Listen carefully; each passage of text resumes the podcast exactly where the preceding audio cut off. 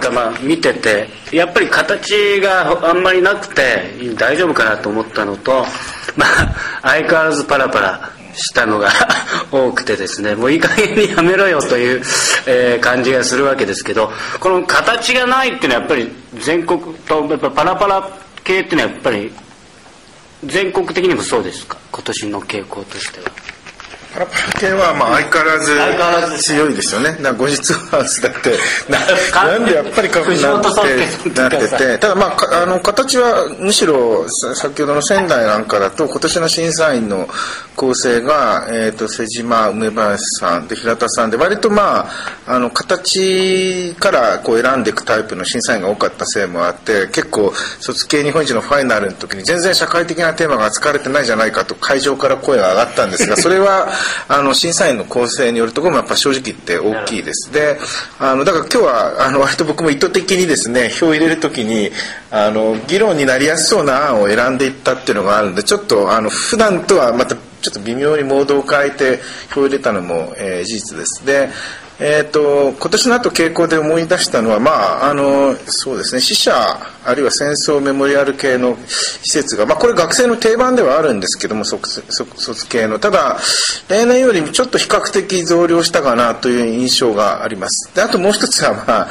あの今日もある意味では最大のこう議論の焦点になった図書なんですけども図書もまあ本当に学生の定番になっていて要するに、まあ、あの情報化っていう問題を扱う時に結局コンピューターのところに食い込めないので最も手っ取り早い手法は図書館図書を扱うっていうのが、まあ、一番、まあ、学生のできる射程の中で可能なので、まあ、結果的によく選ばれるし、まあ、空いたスペースをアウトスペース美術館にするか 図書を入れるかっていう、まあ、一つのこう、まあ、あの学生のややるパターンなんですよね。その図書っていうのはやっぱりさっきちょっとちらっと出てましたけど、大石真紀ちゃんのやっぱ影響なんですか？いや、まあ、彼女まあ、彼女も少しあるかもしれないけど彼女が出ようと出まいと、まあ、図書図書もやっぱりあのやっぱ古谷さん以降なのかな。やっぱりあの情報っていうテーマを扱う時にまあ比較的モチーフとして使いやすい。で、まあ、それはそれで学生の感覚としてよくわかるんですがちょっとあの今日のなんか僕の地雷を踏んでしまったんであのダメなんですよ。あのいや、まあ、それは逆にブックオフよりひどい空間をいかに作るかって自覚的にあったら本当に面白い提案になると思うんだけど残念ながら、まあ、やっぱあの図書に本に対するロマン主義ででやっぱり僕学生で図書館の図書の案ってすっごい、まあ、仙台でもいっぱい出てくるんだけどまあやっぱり好きじゃなくてもいいけどこだわってる。なんか例えば本のサイズね。今日のなんかこう例えば本ってどういうサイズをしているんだろうっていうことに徹底的にこだわってなんか本棚がデザインされたら別に本読まなくてもそれはそれでなんかあるこうこうなんていうのかな思い思い入れが分かるし、まあ、本当は本が好きだとか本を読み込んでるなって人はいればいいんだけど残念ながら結構いろんな学生の図書の案見るし、まあ、僕の教えてる東北大の学生でも収支設計とか、やっぱ出てくるけれどやっぱねなかなか本当に本にこだわってる人はやっぱいなくてネタとしての図書館っていう傾向が強いので、えー、僕が審査員にいる場合は地雷になりやすいので気をつけてください。うん、ただあの なんていうかあの伊藤伊藤豊的な図書館と古谷聖書的図書館というのの違いにやっぱり僕はこだわりたくてやっぱランドスランドスケープ型の図書館とアーキテクチャ型の図書館ってやっぱちょっと違うと思っていて あのえっとその図書館を、まあ、ラウンジのようなカフェのような、まあ、庭園のように捉えるみたいなあの柔らかい空間にしてしまう手法は確かに卒業設計のトレンドとしてこれまで多かったんですけれども本当にそこで本を使ってどういうコミュニケーションを見たいかということを考えた時にこういう、えー、フィジカルなあの条件を、えー、設計するという意思に基づいた古谷聖書みたいな案が、えーとずっとなかったんではないかと僕は思っていてそれがこう出てこないかというあのずあの待ち待ちたいという気持ちが、えー、僕の中にはあるのでなんか今その単に本を使うっていうのが、まあ、ロマン主義的にずっと使えてきているのをもうちょっとあの機能的にというかちゃんと設計的に扱うっていうあの案が出てきてほしいなという期待があるので、まあ、来年以降の人には本を使うならちゃんとそれをそれを使ってどういうコミュニケーションを見たいかという、まあ、設計をしてほしいなという希望これはかなり来年の子にはかなり大きいまあ、だからそのコミュニケーション自体は極めてロマン主義的にね、本がそこにあるとなんとなくこう本を取り合って会話ができるというぐらいにしかまだなってないんですね提案されてないからそこをまあこう言ってほしいんですけど。そうですね。本を使って地域が活性化するとか、うん、なんかそういう具体的にこうあの社会的なアクティビティが起こるっていうことをちゃんと設計してほしいなとですね、それはやっぱり吉村問題と山崎問題の佳境っていうところだと思うんですけど。うん、あのー、まあね図書図書問題。あだからさっきも中でも言ったんだけれどもあそこの壁に並んでるものはあの本じゃなくてもよかったんじゃないかという意味からすると僕はあの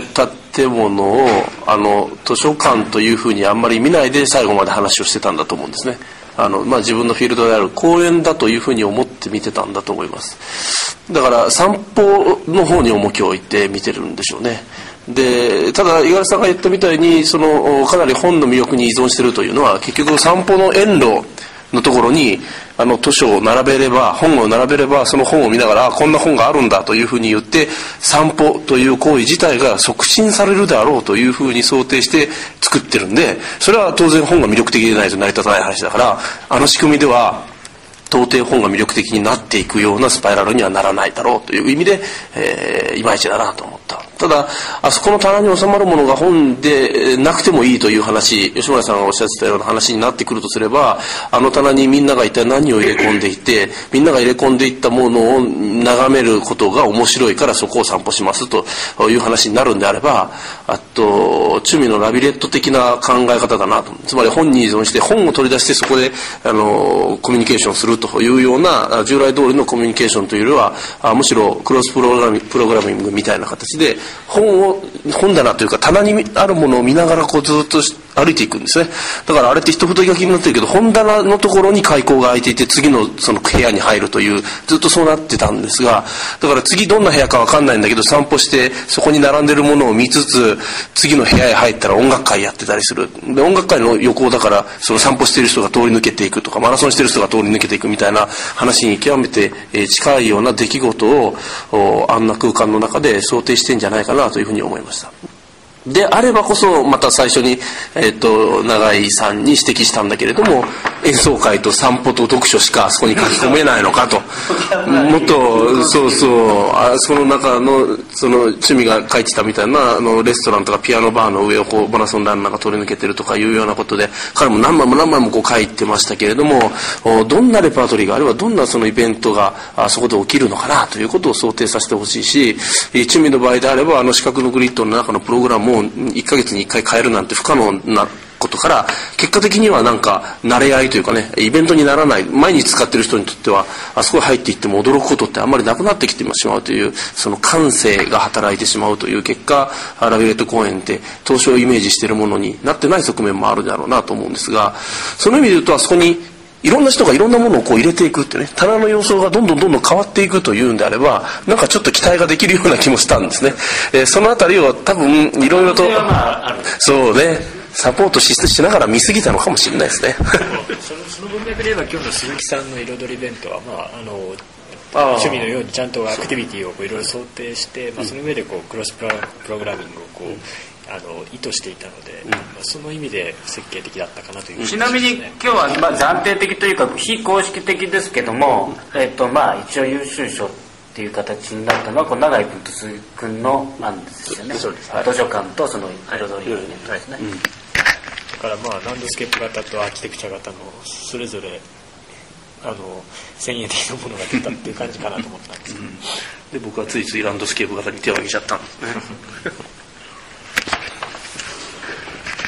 今日吉村さん結構仙台メディアテークを結構出していろいろ話してますけど。そうですね。あのまああの自分が関わったからっていうんではないんですけどまああのいくつ、えーと、熊本行った時はたまたまあの中山秀幸さんとあのご一緒したんですけどね。そこで話しててもまあ、えーと僕と彼は同い年なんですけどあれは青春だよねみたいな。青春だったよねみたいな。まあちょうどあのそういう情報技術の出始めで、うん、あのあのコンペがある前は結構、えー、それこそなんかあの、えー、情報技術っていうとこうイメージの問題でなんかあのなんとなくふわふわしてるとか透明感があるとかそういう話しかなかったんですよね。そのあの時にまあ当時その端末持ってあの館内歩くなんていうのはあまりリアリティがない時期だったんですけれどもそういう時に考えたことだったんでなんとなく、えー、ちょっと神話化されすぎてるかなっていう面は あるんですけれどもまあでもいまだになんかお射程の長いテーマだなと思いながら見てますけどね。ちなみに中山さんとその議論されたのっていつだったんですか？それは、えーと、熊本なんで、えー、2週間ぐらい前ですかね、えっと、今日がちなみに、えー、とラジオですので。えっと今日は、えー、と20えー、と2月いや3月。3月22かな。22ですねそうですね、3月22日ですね3月の頭ぐらいそうですね、ちょうど4日ほど前は私別のところで中山秀幸さんと一緒に卒業設計の審査をしたんですけれどもその時に中山さんと議論して最終的に1位にしたのはどちらかというと古谷パラダイムでで伊藤パラダイムを終わりにしようという、まあ、中山さん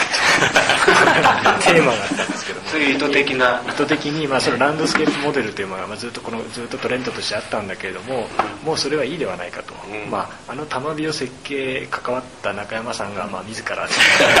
そこに終止符を打ってもう一度こうアーキテクチャの問題を考えようではないか、まあ、ただそのアーキテクチャを考える、えー側にいる、えーと、学生たちがまだ不甲斐ないのでそこを奮起させるという意味で、えーまあ、そのそのあの案は決してあのこれがこれからの建築の在り方だというほどのものではまだなかったんだけれどもこちら側の議論をもっと活性化していこうとかそういうことをあの中山さんと議論してました。ということで結構まだ話が伸びそうなんですけどまあなんか時間ということでこの控室で出なきゃいけないので 最後にまあ一言簡単に、えー、次年度にに、まあ、学生に、まあ、今の図書館の話なんか出ましたけど、まあ、ぜひこんなやつ作ってほしいとか期待しますってのを一言。えっとね基本的に期待しているのはえっ、と僕はもう本当になんか見たことがないというかなんか僕の自分の想像力の範囲を超えるものに出会いたいと思っているのであのさっき言った、えー、東北大の菊池君のオノマトペはすごく珍しく僕の想像力を超え超える奇妙な案でした。やっぱどうしてもねまああのこれだけ情報が飽和してしまうとビルディングタイプかけるアクティビティプラス何々という演算でかなりのテーマがもう決まってしまうような状況の中で、まあ、それを求めること自体とても酷なことだとよく分かっているんですがそれでもなお、えー、そういうものにたまに出会えるとこちらも、えー、すごい刺激を受けるし興奮するし、まあ、そういう時は、えー、全面押しをします。あの今日みたいに視点が少ないからという押し方はしませんそういうのに出会いたいのでよろしくお願いします点がないんじゃなくて 積極的に足し算で点数を上げれるのが欲しい、いやっていうかそれは何にも似ていないっていうか大変奇妙である。